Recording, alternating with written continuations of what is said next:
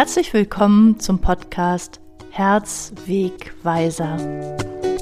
Geschichten von Menschen, die ihrem Herzen gefolgt sind und sich selbst gefunden haben. Mein Name ist Katrin Neis von Nice Coaching und ich freue mich auf meinen heutigen Gast.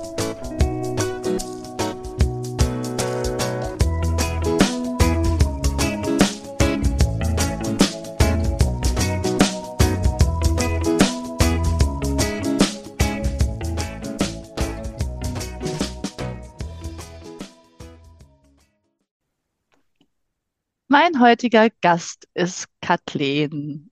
Kathleen, ich freue mich so sehr, dass du da bist. Herzlich willkommen hier im Podcast Herzwegweiser. Ja, bitte, bitte sei doch so gut und stell dich den Zuhörerinnen und Zuhörern einmal vor, wer du so bist, was du so machst, wo du lebst. Genau, also mein Name ist Kathleen. Ich bin 40 Jahre alt und ähm, lebe in dem wunderschönen Berlin mit meinem Freund und mit meiner Tochter. Die wird jetzt bald fünf Jahre alt, freut sich schon wahnsinnig auf ihren Geburtstag. Und ja, wir lieben das Leben hier. Wir genießen es zu reisen. Ähm, ich liebe auch es sehr, ähm, essen zu gehen. Wir lieben natürlich die Restaurants hier in Berlin, testen auch sehr viel aus. Und ähm, das macht natürlich auch sehr viel Sinn, denn auf beruflichen Wegen bin ich mittlerweile ähm, zertifizierte Ernährungsberaterin und Mentalcoach und achte natürlich auch sehr auf meine Ernährungsweise und auch auf ja mein Leben. Ja, sehr, sehr spannend. Klasse. Ja, genau. Du hast gesagt, mittlerweile bin ich Ernährungscoach und Mental, ähm, also Ernährungsberaterin und Mentalcoach. Ähm, aber Ernährungscoach bist du ja wahrscheinlich auch. Ne? Das ist alles auch ein Coaching. Ähm, genau, ich habe so ein bisschen ähm, ja deine, deine Entwicklung ähm, mitbekommen. Ähm, du warst bei mir in meinem Erfolgsteam. Ein Erfolgsteam ist eine Arbeitsgruppe, wo jeder sein eigenes Ziel verfolgt und gleichzeitig die anderen dabei unterstützt, dieses Ziel zu erreichen. Und ähm, ja, wie, wenn wir jetzt so zurückgehen, wie war dein dein Weg. Ich kann mir jetzt vorstellen, du, du strahlst und äh, ich kriege das auch so ein bisschen auf Instagram mit, was du so alles Tolles machst. Ich verlinke natürlich äh, selbstverständlich hier alles, was es über dich gibt in den Show Notes. Ähm, ich kann mir vorstellen wirklich, dass du jetzt auf deinem Herzensweg bist. So strahlst du das auch aus und das war aber nicht immer so, oder? Nein, auf gar keinen Fall. Also ähm, tatsächlich, wenn ich zurückblicke, ähm, wenn immer die Frage gestellt worden ist, was möchtest du eigentlich im Leben machen, dann habe ich von meinem Vater mal gehört, werd doch Jura äh, oder studier doch Jura, äh, werde Anwältin oder Stewardess. Und ich, ganz ehrlich, ich wusste immer nicht, was will ich eigentlich überhaupt im Leben, was kann ich gut. Und äh, diese Fragen haben mich eine ganze Weile lang begleitet. Und irgendwann kam mir der Punkt im Leben, wo man sich dann irgendwie entscheiden musste, bewerbe ich mich oder studiere ich. Und dann habe ich gesagt, okay, ich möchte Geld verdienen, ich möchte raus in die große Welt. Das war mir schon immer sehr wichtig und habe mich dann ja beworben. Und letztendlich bin ich in München gelandet und habe eine Ausbildung zur Werbekauffrau gemacht in einem ziemlich großen, bekannten äh, Unternehmen. Und ja, natürlich, ne, raus aus Berlin, die kleine Kathleen geht nach München. Äh, für mich war es der Kulturschock, muss ich auch sagen, weil München ja schon auch noch mal ein bisschen anders ist, obwohl ähm, es hat mir auch sehr, sehr gefallen. Also ich war alleine auf mich gestellt, hatte meine erste eigene Wohnung. Also es war alles so wow. Und jetzt arbeite ich da in so einer Agentur und es war für mich so, war was ganz, ganz Besonderes. Und ich wurde da auch super aufgenommen, habe tolle Freunde kennengelernt und ja, hab, bin dann meinen Weg gegangen und irgendwann habe ich da gemerkt, hm, also ich mache das und das macht mir auch sehr viel Spaß, aber so im Inneren wusste ich immer, hm, irgendwas anderes, Größeres wartet da noch auf mich. Und ja, da bin ich dann, ich glaube, sieben Jahre lang war ich dann in München und habe dann ähm, überlegt, okay, nee, irgendwas anderes muss noch kommen, habe geschaut, habe auch wirklich überlegt, wo willst du hin, willst du auf Agenturseite bleiben, möchtest du mal irgendwie in ein Unternehmen gehen und ja, irgendwann hatte ich dann tatsächlich die Chance, auf Unternehmensseite zu gehen und bin von München dann zurück nach Berlin gezogen und war dann in einem großen Konzern. Also quasi eigentlich von Konzern in Konzern, nur halt von Agenturseite auf Unternehmensseite. Und habe da dann auch meine Erfahrung gesammelt und das hat auch da mir sehr viel Spaß gemacht. Und auch dort habe ich immer wieder gemerkt, hm, eigentlich liegen meine Interessen vielleicht woanders, aber ich wusste es noch nicht wirklich. Also das war irgendwie so die Suche nach etwas Undefinierbarem, wo ich bis dato noch keine Antworten wusste. Und ich wusste nur immer, dass wo ich mich, also wo ich mich, wo ich da war, also quasi auf Agenturseite oder Unternehmensseite, ähm, das war so das Marketing, diese, dieses, ja, ich stelle irgendwas dar, ich äh, ich bin auf tollen Veranstaltungen, so immer so dieses nach außen, dieses ähm, hast du was, bist du was, ähm, was hast du für tolle Schuhe, tolle Tasche. Also es war alles immer so sehr nach außen. Und da habe ich für mich gemerkt, ja, ich habe mich damit auch irgendwie identifiziert. Man ist da in dieser Blase und in dieser Glocke drin. Ja. Aber es ist nicht wirklich so dieses von, von innen heraus, so, wo, wo man dann sagt, so, oh, ich, ich fühle mich total happy. Und dann war ich auch eine Zeit lang sehr unglücklich, weil der Job ne, im Marketing, Konzern, man ackert da wirklich von, weiß ich nicht, 48.000 Stunden gefühlt. Also es ist jetzt sehr übertrieben, aber ich saß dann irgendwann in meiner Wohnung und habe mir tatsächlich die Sinnfrage gestellt, ist das jetzt alles in meinem Berufsleben? Das wollte ich gerade sagen. Ist das, ist das so, das war der Sinn, der fehlte, oder? Also ich kenne das so gut, weil ich habe ja selbst auch in Agenturen gearbeitet. Ne? Ich habe äh, im Veranstaltungsmanagement gearbeitet. Nach dem Studium bin ich in diesen Veranstaltungsbereich gegangen. Und genau das, was du sagst, das ist dieses Oberflächliche, das ist, du stehst da mit dem Champagner auf der Veranstaltung und fühlst dich total klasse, hast gerade den Künstler auf die Bühne gerufen und fühlst dich super wichtig mit Headset auf und pipapo. Aber das ist alles nur dieses Außen. Und da fehlt, da ist sowas wie sowas, das fühlt sich so schal an, oder? Ist es das, was, was du auch gemerkt hast, dass so, dass es wirklich die, diese Substanz, der, der Sinn hinter dem Ganzen, das hat, hat gefehlt, oder? Ja, der Sinn, ja, vor allen Dingen auch, ähm, ich bin ja ein, Mensch, der von Grund auf sehr sozial ist. Ich hatte auch mal überlegt, Soziologie stud zu studieren oder Menschen eben zu helfen.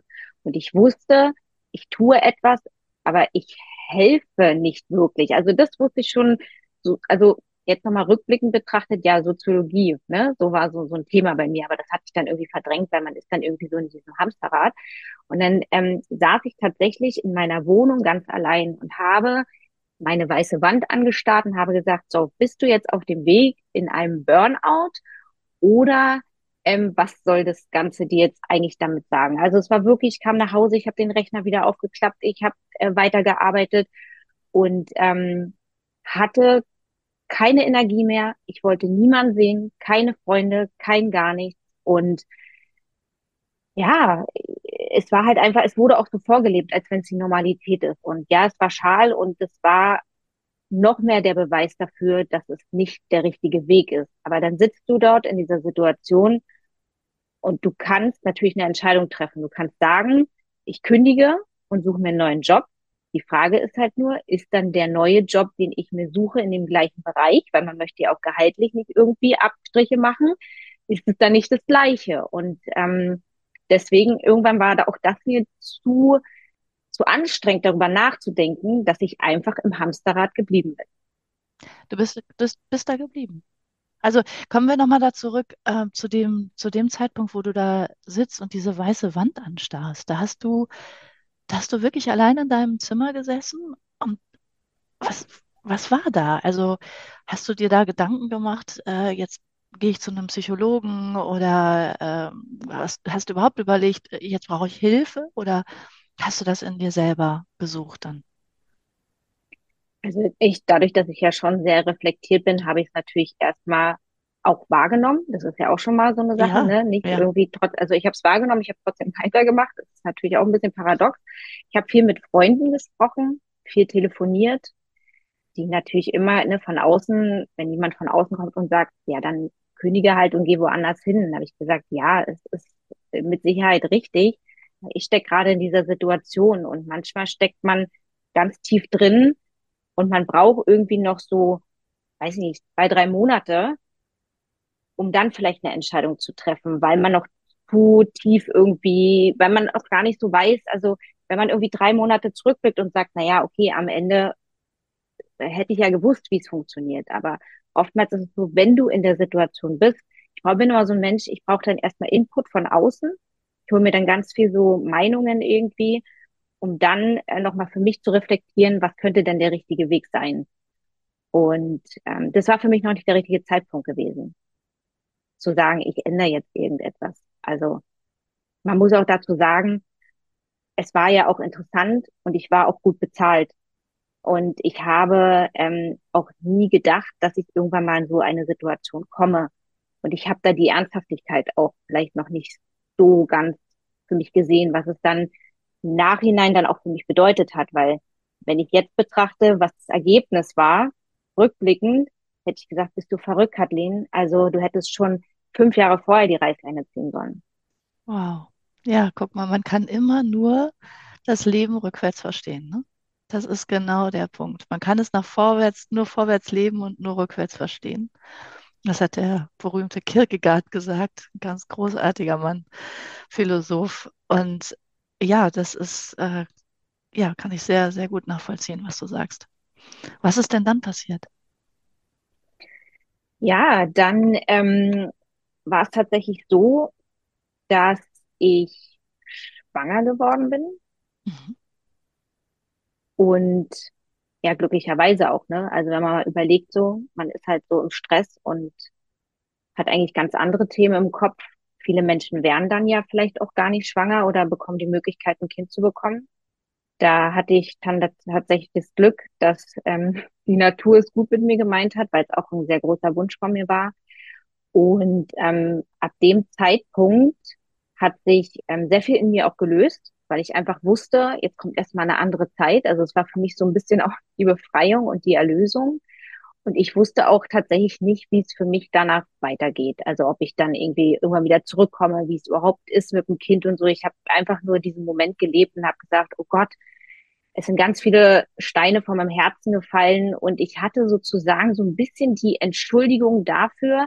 Kennst du das, wenn Menschen rödeln die ganze Zeit und dann werden sie krank und dann werden sie richtig doll krank. Und dann ist es für sie so diese Erlösung zu sagen, oh Gott, endlich darf ich laut aussprechen, dass ich im Bett liegen bleiben darf, ja. weil der Arzt oh, ja. krank geschrieben hat. Ja, genau. Na klar. Ja. Und, dann hat man eine Erlaubnis, ne? Das ist diese, die diese Erlaubnis. Geschichte mit der Erlaubnis, ne? Ja. Mhm. Genau. Ja. Und so war es auch bei mir. Ich hatte dann die Erlaubnis, pünktlich nach Hause zu gehen. Ich bin dann wirklich neun in die Arbeit, 18 Uhr nach Hause. Ich habe mir gedacht, plant, worauf ihr Bock habt. Ich kümmere mich jetzt um mich. Ich war dann super egoistisch zu mir selber. Ich habe einfach mein Ding gemacht im Wohle der Schwangerschaft, im Wohle des, zum Wohle des Kindes. Ja. Und ähm, da hat sich das auf einmal richtig gut für mich angefühlt. Und da war ich dann erstmal auf Wolke sieben und habe tatsächlich endlich mal wieder positive Energie für mich auch gespürt. Da hast du gerade ein ganz interessante, ähm, ganz interessantes Wort verwendet. Ich war egoistisch zu mir selber. Würdest du das heute noch so sehen, dass du egoistisch zu dir selber warst?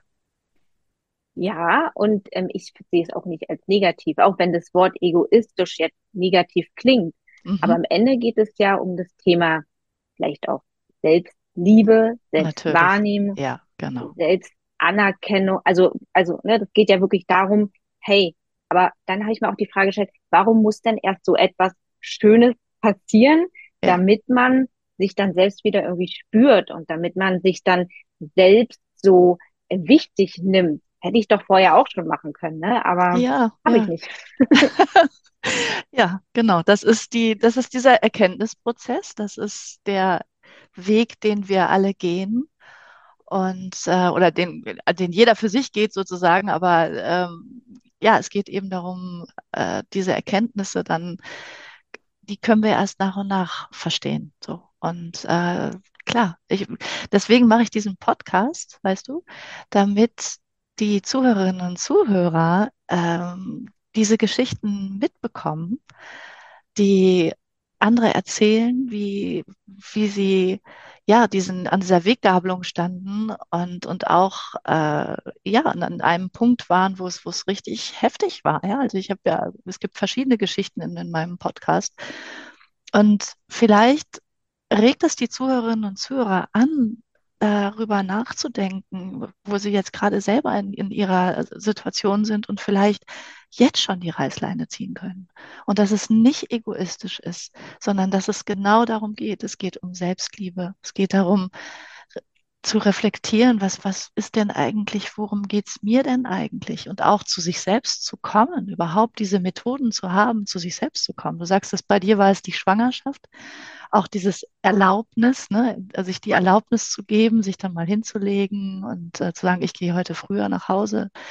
Und dass wir uns das schon vorher geben können. Dass, es, dass wir nicht erst schwanger werden müssen, dass wir nicht erst krank werden müssen, ja, sondern dass man das immer wieder für, für sich wahrnehmen kann und, und zu jedem Zeitpunkt und dass es eigentlich auch darauf ankommt. Genau. Ja, sehr interessant. Und okay, du hast dir also die Erlaubnis gegeben, durftest früher nach Hause gehen und dann ist deine Tochter auf die Welt gekommen. Genau, dann ist meine Tochter auf die Welt gekommen und auf einmal sagt ja jeder, war alles anders. Man ist dann zu dritt. Man hat einen total, einen völlig anderen Fokus und irgendwie bleibt die Welt stehen und man denkt sich, krass, ich bin so krass, was ich gerade geleistet habe. Ich habe ein Kind auf die Welt gebracht. Das ist ähm, noch krasser als 46.000 Stunden zu arbeiten. du hast so recht. ja, auf jeden Fall. Also das war, das hat, ich glaube, jede Frau, die ein Kind bisher bekommen hat, sagt, oh, es war die krasseste Leistung in meinem Leben, die ich bisher erbracht habe. Was auch das Arbeitsleben tatsächlich wieder so ein bisschen relativiert, ne? Mhm. Also wenn man sich überlegt, was man da ähm, leistet, aber auch im Nachgang ein Kind zu erziehen, für ein Kind da zu sein, äh, nächtelang nicht zu schlafen und so weiter und so fort. Also von daher, der Fokus verschiebt sich ja total. Aber ich muss auch ganz ehrlich sagen, ähm, nach dem größten Glück, was ich erfahren habe, habe ich auch die Schockdiagnose meines Lebens erhalten. Das oh. muss man auch dazu sagen. Weil ähm, du ja das Thema angesprochen hattest, auch Krankheit ich mhm. habe tatsächlich während der Schwangerschaft hatte ich ernsthafte Verdauungsbeschwerden. Ähm, oh, schon während der Schwangerschaft? Ja, also nochmal rückblickend betrachtet. Ich bin ja dann auch so ein Mensch, der sagt, ich musste mal mein komplettes Leben reflektieren, auch hinsichtlich, wie bin ich groß geworden, was ist meine Vorgeschichte, was hatte ich für Erkrankungen. Ich wusste, ich habe im Leben schon immer Verdauungsprobleme gehabt. Also wer kennt's nicht? Mittlerweile, wenn ich so rumfrage, kannst du jeden Tag auf die Toilette gehen, äh, ein bis zweimal, vielleicht auch dreimal, das ist vollkommen okay. Aber bei mir war es ein bis zweimal die Woche und ähm, viel zu wenig auf jeden Fall, um auch Giftstoffe auszutragen und so weiter und so fort, auch die Darmperistaltik äh, anzuregen. Und ähm, für mich war es aber normal und es zog sich durch mein komplettes Leben. Und dann kamen noch ganz viele andere Dinge dazu, die ich immer ignoriert habe, weil ich mir gedacht habe, nee, ich gehe jetzt in die Arbeit, ich gönne mir eben nicht mal eben kurz Pause zu machen. Ich hatte super viel, ich hatte schon in der Pubertät, auch während meiner Periode, dann so eitrige Pickel. Ich hatte irgendwann dann Rückenschmerzen. Ich hatte ähm, super, super, super, super viele Symptome, die ich immer ignoriert habe. Und dann war ich schwanger und mein Körper hat sich natürlich vom Immunsystem auf ganz andere Dinge konzentriert. Er wurde dadurch ja noch mehr geschwächt, weil er sich ja um das Kind auch gekümmert hatte. Mhm. Das heißt, während der Schwangerschaft habe ich ernsthafte Verdauungsprobleme bekommen, indem ich ganz krasse Verstopfung bekommen hatte mit blutigem Stuhl. Ach Gott, oh und Gott. ich hatte tatsächlich ähm, davor schon Hämorrhoiden gehabt und habe es immer auf Hämorrhoiden geschoben. Ja. Meine Hebamme meinte zu mir, okay, wir müssen an der Ernährung ein bisschen was ändern. Iss mal Porridge zum Frühstück, ein paar Flohsamenschalen, Leinsamenschalen und so weiter und so fort. Und ähm, es wurde nicht wirklich besser und ehrlich gesagt, geschmeckt hat es mir damals auch nicht. Und ähm, ich habe immer gesagt, es sind Hämorrhoiden. Ich war bei verschiedenen Ärzten, die gesagt haben, nein, wir können nichts machen, wir sind schwanger, ähm, wir müssen das jetzt irgendwie aushalten und ich wusste nur, ich habe so viel Blut verloren und hatte so heftige Verdauungsbeschwerden, dass ich wusste, irgendwas ist dann nicht so richtig, aber ich wusste nie, dass es dann am Ende die Diagnose meines Lebens wurde. Und dann war meine Tochter auf der Welt und ich habe irgendwann gemerkt, die Beschwerden wurden tatsächlich ein bisschen besser. Mhm. Doch dann, als ich meine Tochter dann auch gestillt hatte und auch so ein bisschen, man hat ja, also ich hatte sehr stark diesen Stress für mein Kind, alles richtig und gut zu machen. Ähm, da kam dann auch so diese mentale Komponente auch dazu. Bin ich gut genug? Schaffe ich das alles? Ne? Ja. Und irgendwann ähm, bin ich gar nicht mehr von der Toilette gekommen. Ich saß da und ich hatte wirklich ganz krassen Durchfall, das weiß ich noch, bis ich gesagt habe, das ist der Punkt in meinem Leben. Jetzt rufst du den Notarzt an und lässt dich ins Krankenhaus einweisen. Ach Gott, oh Gott, wirklich so schlimm. Es war so schlimm.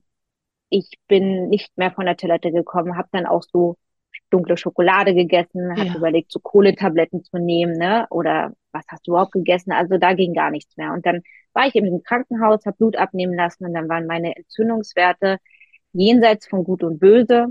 Und dann kam dieser eine Moment in meinem Leben, wo ich dachte, okay, wer kennt es nicht? Manchmal so in Familien, es wird einem ein Leben geschenkt und auf der anderen Seite wird, geht jemand oder muss jemand sterben. Es waren so die Gedanken in meinem Kopf und ich dachte, okay, du hast Blut verloren, es gibt Darmkrebs, natürlich, Entzündungswerte super hoch. Jetzt ist der Moment gekommen, mein Kind ist auf der Welt, ich habe ihr das Leben geschenkt und ich muss sterben. Oh Gott, das hast du gedacht?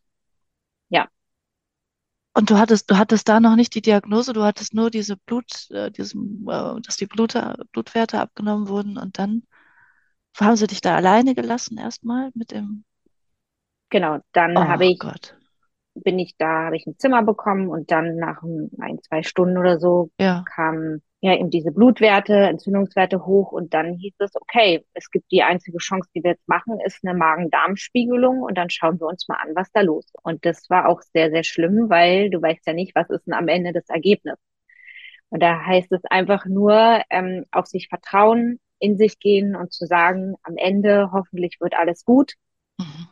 Ähm, und halt einfach noch so gut es geht für die Familie da zu sein. Und ich hatte damals meine Tochter noch gestillt. Das heißt, da hatte ich ja auch noch so diesen Stress, dass sie nicht verhungert, weil sie hatte keine Milch, also externe Milch genommen, sondern nur Muttermilch. Und ähm, da war ja dann auch so noch dieser Stress im Kopf da, oh Gott, ich muss jetzt drei Tage im Krankenhaus bleiben und hatte Angst, dass mein Kind irgendwie verhungert. Also da war wahnsinnig viel irgendwie los bei mir.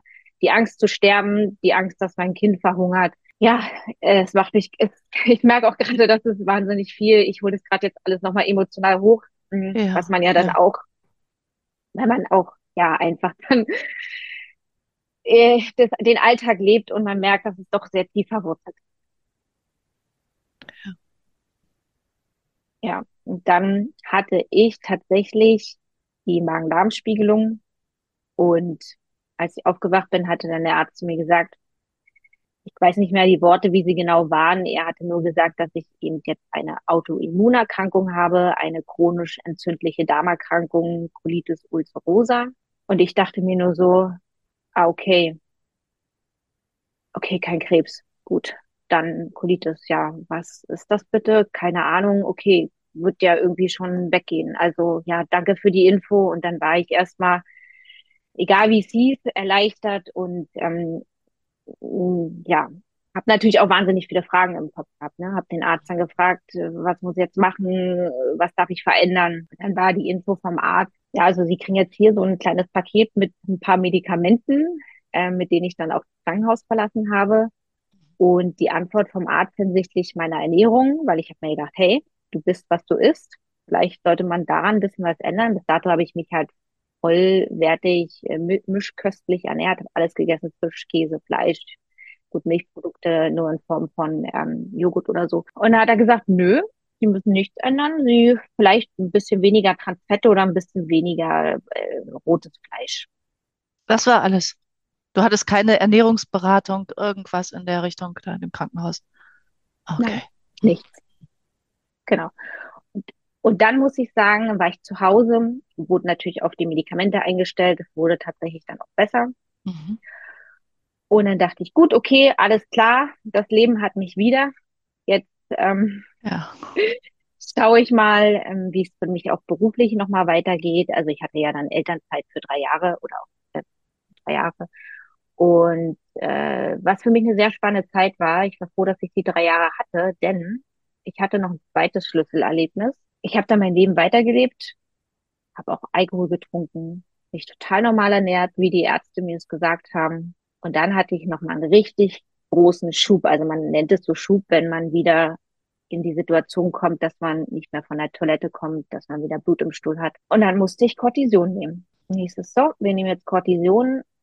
Keine Ahnung, es waren irgendwie 80 Gramm oder sowas. Ich weiß es nicht mehr. Eine ziemlich hohe Dosis. Ich habe nur gemerkt, es hat mir gar nicht gut getan. Ich habe so ein aufgeblasenes Gesicht bekommen. Und ähm, ja, und dann habe ich irgendwann, man schleicht es ja dann wieder aus. Und dann nach 15 Gramm oder so fingen die Symptome wieder von vorne an. Und das war der Punkt, wo ich mir gesagt habe, warum nehme ich hier etwas, was vermeintlich helfen soll, aber nicht hilft? Und dann fängt das Ganze wieder von vorne an. Und so Cortison, wir wissen ja alle, schwächt ja das Immunsystem, schwächt den Körper, macht es Ja, am Ende des Tages noch schlimmer. ja, Und das war so der Schlüsselmoment, wo ich gesagt habe, so, und jetzt ist Eigenverantwortung gefragt. Liebe Kathleen, wach mal auf. Es ist schön, was Menschen dir raten, aber nimm dein Leben selber in die Hand. Und das ist der Punkt, wo ich zum ersten Mal in meinem Leben nicht jetzt, ne, Schwangerschaft, ich habe etwas, worauf ich mich ausruhen kann, sondern es war zum allerersten Mal etwas, wo ich gesagt habe, nein. Und jetzt, wie damals, wie ich hätte kündigen können, habe mhm. ich gesagt, jetzt nimm bitte dein Leben in die Hand und recherchiere, lese, tausche dich mit Menschen aus und helf dir einfach selber. Sehr gut. Sehr, sehr gut. Oh Mann. Oh, was für eine Reise, oder? Was für eine Reise, Ja, bis du zu diesem Punkt gekommen bist. Und was für ein, für ein Leidensweg auch. Meine Güte. Oh, ich danke dir, dass du das uns, uns jetzt hier so erzählt hast. Und äh, uh, ich muss auch erstmal tief, tief durchatmen, wenn man das so hört und äh, was du da alles mitgemacht hast. Ähm, mir ist jetzt gerade noch der Gedanke gekommen, ähm, weil du das erzählt hattest, du warst ja in Elternzeit dann, ne? Bist du, bist du weiter in Elternzeit geblieben oder bist du in der Zwischenzeit dann auch wieder zurück ins Unternehmen gegangen? Nein, also dadurch, dass ich ja diese gesundheitlichen Herausforderungen hatte, Mhm.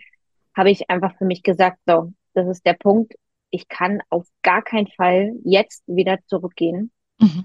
Und dann haben wir uns entschieden, das auf drei Jahre zu verlängern, damit ich für mich erstmal austeste, was tut mir gut, was tut mir nicht gut, um halt auch nochmal zu überlegen, was möchte ich eigentlich überhaupt im Leben. Und habe die Fühler ausgestreckt und dann sind wir uns ja begegnet, Mhm.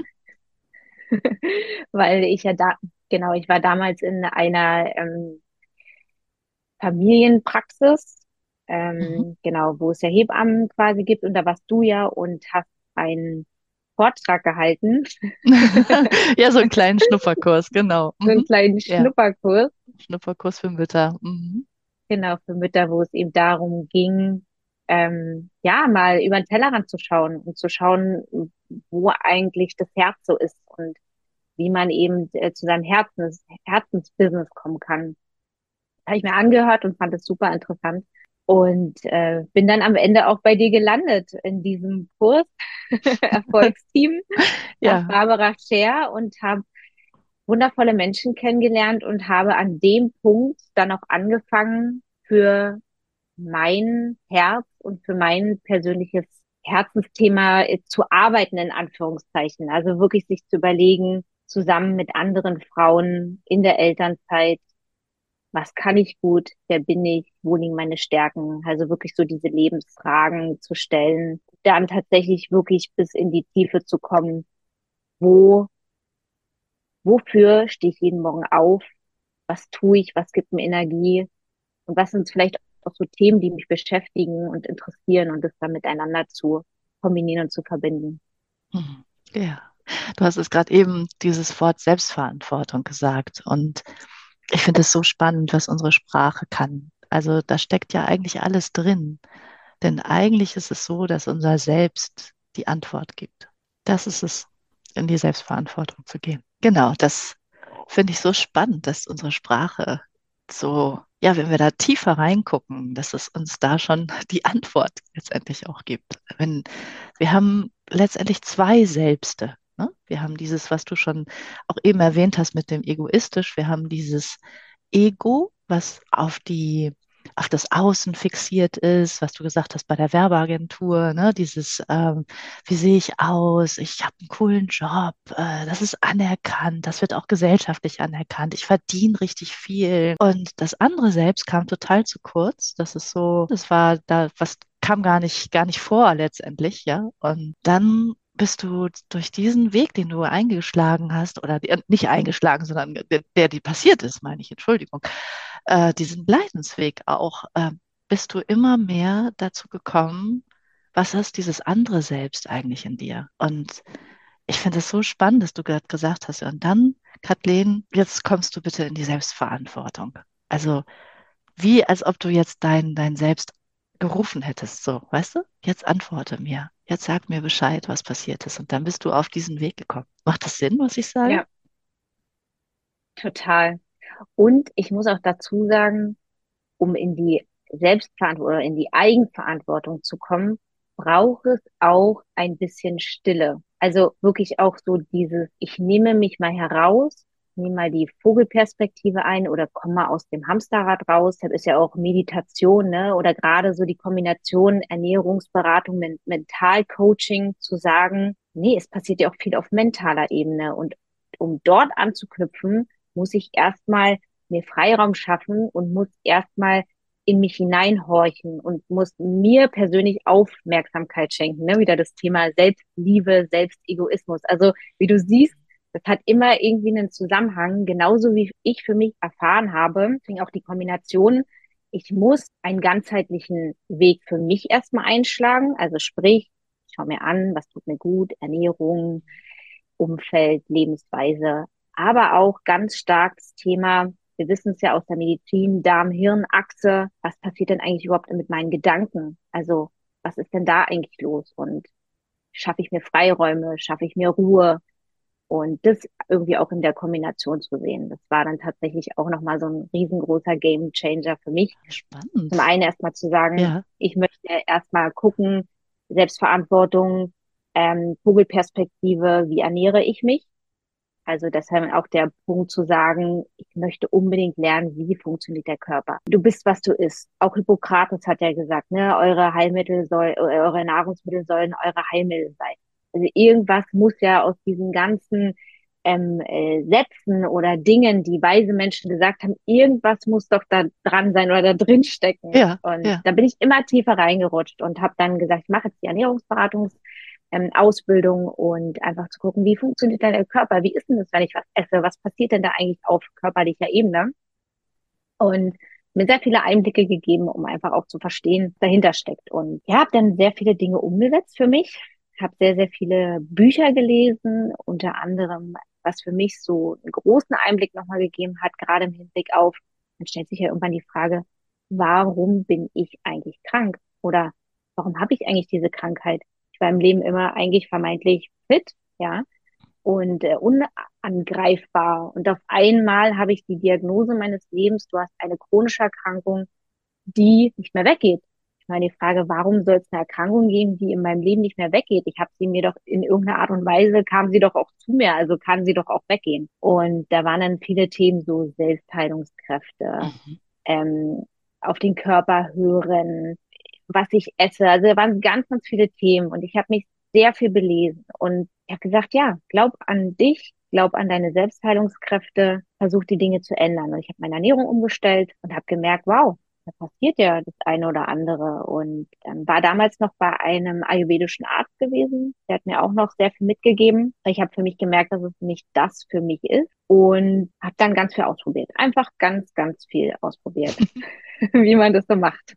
Und es hat natürlich auch eine Weile gedauert und ich hatte glücklicherweise die Zeit ja in den drei Jahren. Und irgendwann habe ich gesagt, so, und das, was jetzt bei mir gut funktioniert, das möchte ich gerne anderen Menschen weitergeben. Da kam dann dieser Punkt, ne, da, ich wollte ja damals Soziologie studieren, ich möchte jemandem helfen, wow, ich liebe es, Menschen zu motivieren, ich liebe es, Menschen ja dahin zu bringen, wo ich gerade bin. Und das war dann so dieser Punkt, wo ich für mich überlegt habe, cool, endlich, und das hat sich so gut für mich eingefühlt, habe ich etwas gefunden, ja. wonach ich jahrelang gesucht habe. Und da musste ich erst durch wahnsinnig viele Tiefschläge und äh, krassen Momenten gehen bis hin zu, ich muss jetzt sterben, um dann zu etwas zu finden, ähm, was mir tatsächlich am Herzen liegt. Und habe dann auch, wie gesagt, überlegt, okay, was kann ich noch verbinden, um das ganzheitlich zu machen, in Coaching-Ausbildung, um auch zu sagen, hey, wir sind nicht nur Materie, wir sind auch ganz viel Seele. Mhm. Und einfach auch zu schauen, okay, betrachte doch mal ähm, nicht nur deine Ernährung und deine Lebensweise, sondern auch, und den Spruch, den liebe ich, die Gedanken, die du heute denkst, sind deine Taten von morgen. Ja. Und wir wissen ja alle, wie gerade wir Frauen, wie viele Gedanken wir uns einfach machen übers Leben, über, ach, was mache ich übermorgen? Wie sieht meine Welt in drei Jahren aus? Aber auch im Hinblick auf, was ist mir vielleicht als Kind nicht widerfahren, wäre jetzt ein schlimmes Wort dafür, aber was habe ich dann für Glaubenssätze, mhm. die ich aus der Kindheit mitnehme? Ja. ja? Und ähm, da einfach auch nochmal tief hineinzublicken, wenn sich irgendetwas zeigt, man irgendeine Krankheit, ein Symptom hat, was möchte mir denn eigentlich das Organ sagen? Und was steckt dann am Ende des Tages eigentlich überhaupt dahinter? Ja. Also das fand ich sehr, sehr spannend. Und das versuche ich halt in meinem ganzheitlichen auch Mentalcoaching ähm, zu verbinden, mhm. eben zu sagen, okay, das eine, wir schauen uns Ernährung an, aber wir schauen uns immer an Krankheit, hineinhorchen, fühlen, Körpersymptome, wo könnte es vielleicht entstanden sein, Auflösen von Glaubenssätzen bis hin zu, treff doch mal eine neue Entscheidung heraus, ja, und äh, geh in deine Vision. Wie kannst du es für dich positiv dann leben? Ja, klasse. Ja, du hast gerade eben auch was gesagt, da, da wollte ich noch mal kurz einhaken, was ja letztendlich jetzt auch genau mit dem zu tun hat, was du machst. Du hast das eben erwähnt mit dem Kopf und dem Hirn. Äh, Entschuldigung, mit dem Hirn und dem Darm. So, das hast du, das hast du erwähnt. Also und dann bist du auch noch Mentalcoach und kümmerst dich um die Darmgesundheit. Ja, das ist ja genau, das passt ja genau an den beiden Enden sozusagen. Und wie hat denn das miteinander zu tun? Kannst du da nochmal äh, das uns so ein bisschen erklären, den Zuhörerinnen und Zuhörern? Naja, wir wissen ja alle, also es ist ja sehr, also sehr einfach erklärt. Ähm, wenn du jetzt, also ich habe es bei mir sehr stark immer gemerkt, wenn ich aufgeregt war damals in meinem Job, dann war ich immer die Person, die gesagt hat, oh, ich muss davor jetzt nochmal auf Toilette gehen. Dann hatte ich halt Durchfall. Ne? Und dann überlegt man sich, okay, was könnte denn tatsächlich dahinter stecken? Wenn jemand Durchfall hat, hat er im wahrsten Sinne des Wortes Schiss. Ja, ich hatte natürlich Schiss und deshalb hatte ich Durchfall. Wenn jemand Verstopfung hat, dann hat er auch eine Form von Angst, und zwar die Angst, nicht loszulassen. Ja, und deswegen immer so die Kombination Darm-Hirn-Achse. Also es, äh, es, gibt ja den Nervus vagus, der mit dem Darm verbunden ist und mit dem Gehirn. Und die stehen halt ständig in, im Ausgleich. Also ne, ist immer so, was denkt der Kopf, was könnte der Darm daraus machen? Und das Beispiel jetzt nochmal mit dem, wenn ich aufgeregt bin und ich muss auf Toilette oder Schiss habe oder Angst habe, dann ähm, hat das ja auch eine emotionale Komponente. Und die beiden Sachen sind immer im Austausch. Also da gibt es Nervenbahnen, die sich permanent austauschen und immer wieder abgleichen, wie, wie befindet sich die äh, Person, ist sie jetzt in einem wohligen Zustand, dann hat ja der Darm meistens Ruhe, ist sie aufgeregt oder ist gestresst, wo ist auch das Thema ähm, chronischer Stress, der dann am Ende, und so war es bei mir auch der Fall, war ja jahrelang im chronischen Stress dass ja der Körper permanent auch im Adrenalin ausstoßen, was ja nochmal andere so Komponenten im Körper äh, beansprucht, äh, wie die Nebennieren und so weiter und so fort. Und es spricht ja auch alles miteinander, ob es jetzt der, das Gehirn mit dem Darm ist oder durch Stress, äh, Cortisol, Adrenalin, was ausgestoßen wird über die Nebennieren,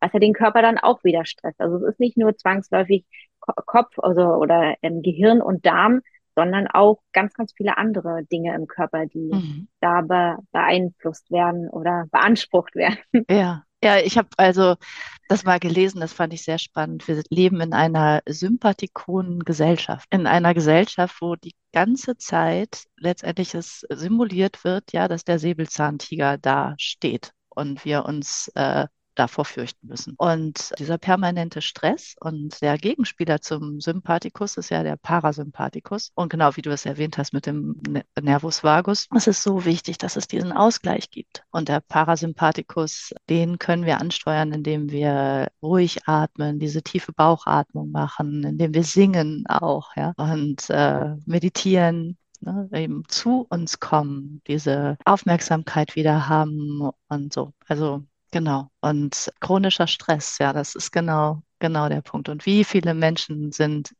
in der heutigen Zeit im chronischen Stress, ja. Ohne dass sie es wissen, wohlgemerkt, ne? Ja, ja, genau. Ohne dass sie es wissen, richtig. Und erst dann, wenn der Körper antwortet und nicht mehr kann, ne? weil dein Körper hat sich ja schon gemeldet auch. Wahrscheinlich hast du schlecht geschlafen oder äh, ne, irgendwie, das ja auch, hast ja auch schon gesagt, da war Verstopfung, ne? dann äh, konntest nicht auf Toilette richtig, du konntest auch da nicht loslassen, du wolltest vielleicht auch viel, viele Dinge jetzt so kontrollieren, ne? das hat ja auch wahrscheinlich auch damit was zu tun. Und da antwortet, also da ist der Körper, der antwortet schon, aber wir reagieren nicht auf diese kleinen Zeichen. Absolut.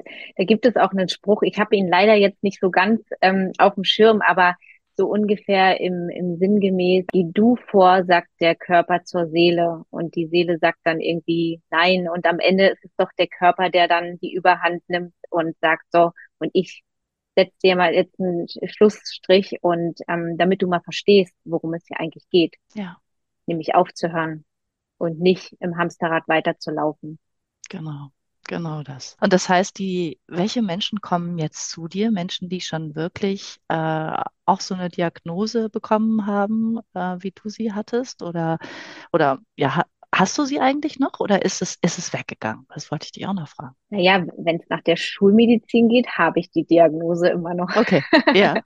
also am Ende wird es ja danach ausgemacht, Hast du noch Symptome oder nicht? Mhm. Hast du keine Symptome, dann bist du laut Schulmedizin in der Remission. Mhm. Das heißt, in einem Zeitpunkt, wo du keinen Schub hast. Ich für mich kann sagen, äh, dass ich es sehr gut ähm, im Griff habe. Manchmal ist es tatsächlich so, und dann kommt wieder dieser Punkt Darm-Hirnachse dazu, wenn ich schon so neue Dinge mache, die ich vorher noch nie gemacht habe, aus meiner Komfortzone herausgehe da merke ich schon, dass ich dann auch häufiger auf Toilette gehe. Also das ist nicht damit weg. Oder wenn ich ähm, vielleicht mal irgendwas gegessen habe, was ich hätte nicht essen sollen, was ich wirklich ganz, ganz wenig mache, da merke ich dann schon, oh, okay, muss vielleicht mal ein bisschen aufpassen. Aber im Großen und Ganzen habe ich mir ein, eine Lebensqualität wieder geschaffen, ohne Cortison, also an starke Medikamente gebunden zu sein und wieder wirklich durchs Leben zu gehen und zu sagen, hey, das ist cool und ich muss nicht den ganz, die ganze Zeit auf meine Körpermitte hören und hoffen, dass es nicht wieder losgeht oder ich suche mir irgendwie, muss mir einen Spielplatz suchen, wo irgendwie die nächste Toilette ist. Ja. Hm. Ja, sehr gut. Ja. Und jetzt nochmal zur zweiten Frage.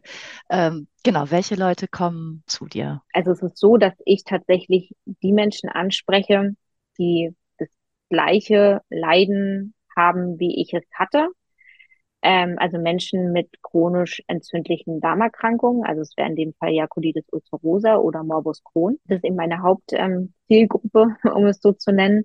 Und ansonsten bin ich natürlich auch sehr offen gegenüber Menschen, die sagen, hey, ich habe halt Reizdarm, es gibt ja noch andere chronische Darmerkrankungen. Ne? Das eine ist ja die Darmentzündung, entzündlichen Erkrankungen, Morbus Crohn, Colitis. Und das andere sind halt chronische äh, Darmerkrankungen, wie zum Beispiel Zöliakie, Reizdarm. Ja, da gibt's ja dann noch so die ein oder anderen Sachen.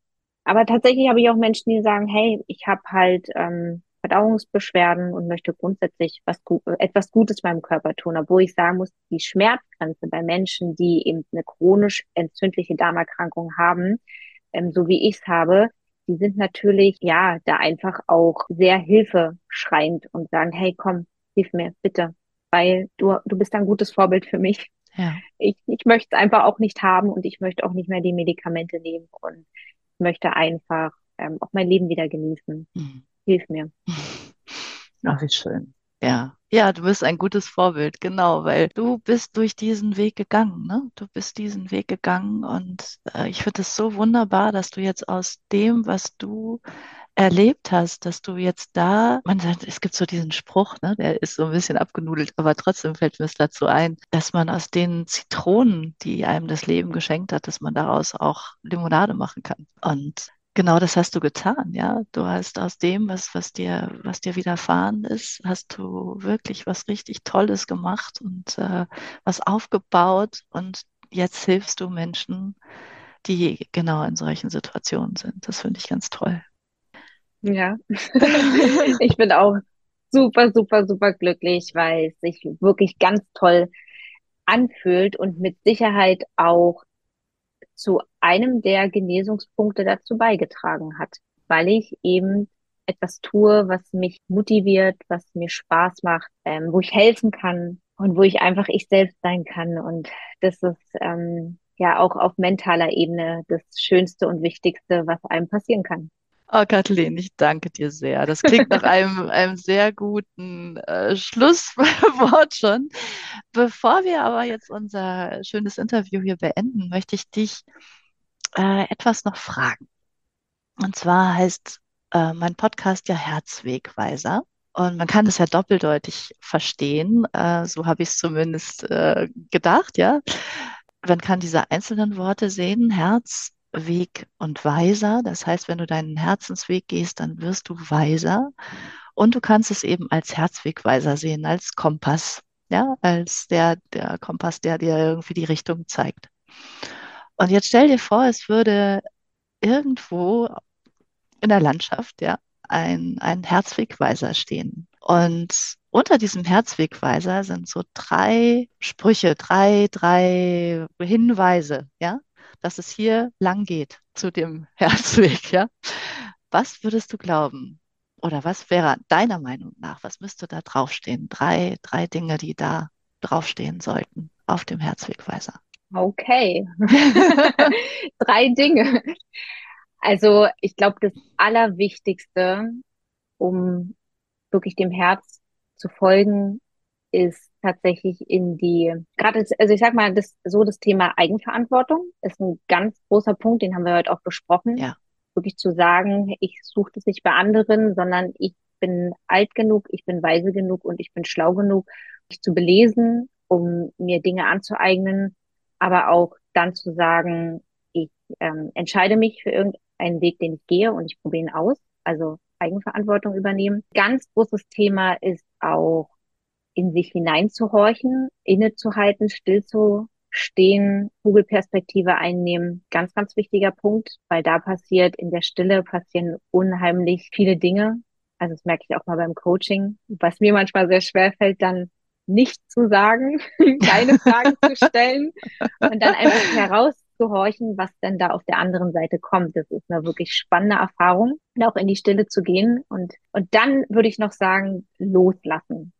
Loslassen ist auch nochmal ein sehr wichtiger Punkt, um nach vorne zu gehen.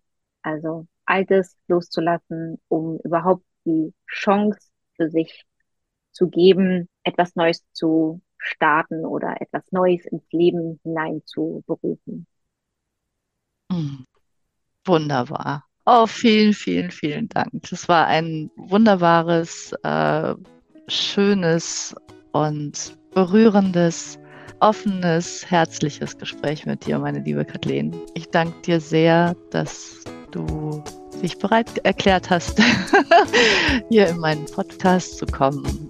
Und ja, mehr zu dir erfahren die Zuhörerinnen und Zuhörer äh, in den Show Notes. Ich werde hier alles verlinken von dir und wir bleiben in Kontakt. Das freut mich wirklich sehr und alles, alles Liebe dir. Und dann verabschieden wir uns für heute. Und ja, ihr lieben Zuhörerinnen und Zuhörer, ich hoffe, es hat euch, hat euch gefallen, dieses, dieses Gespräch und ihr habt viel daraus mitnehmen können und in die Eigenverantwortung kommen.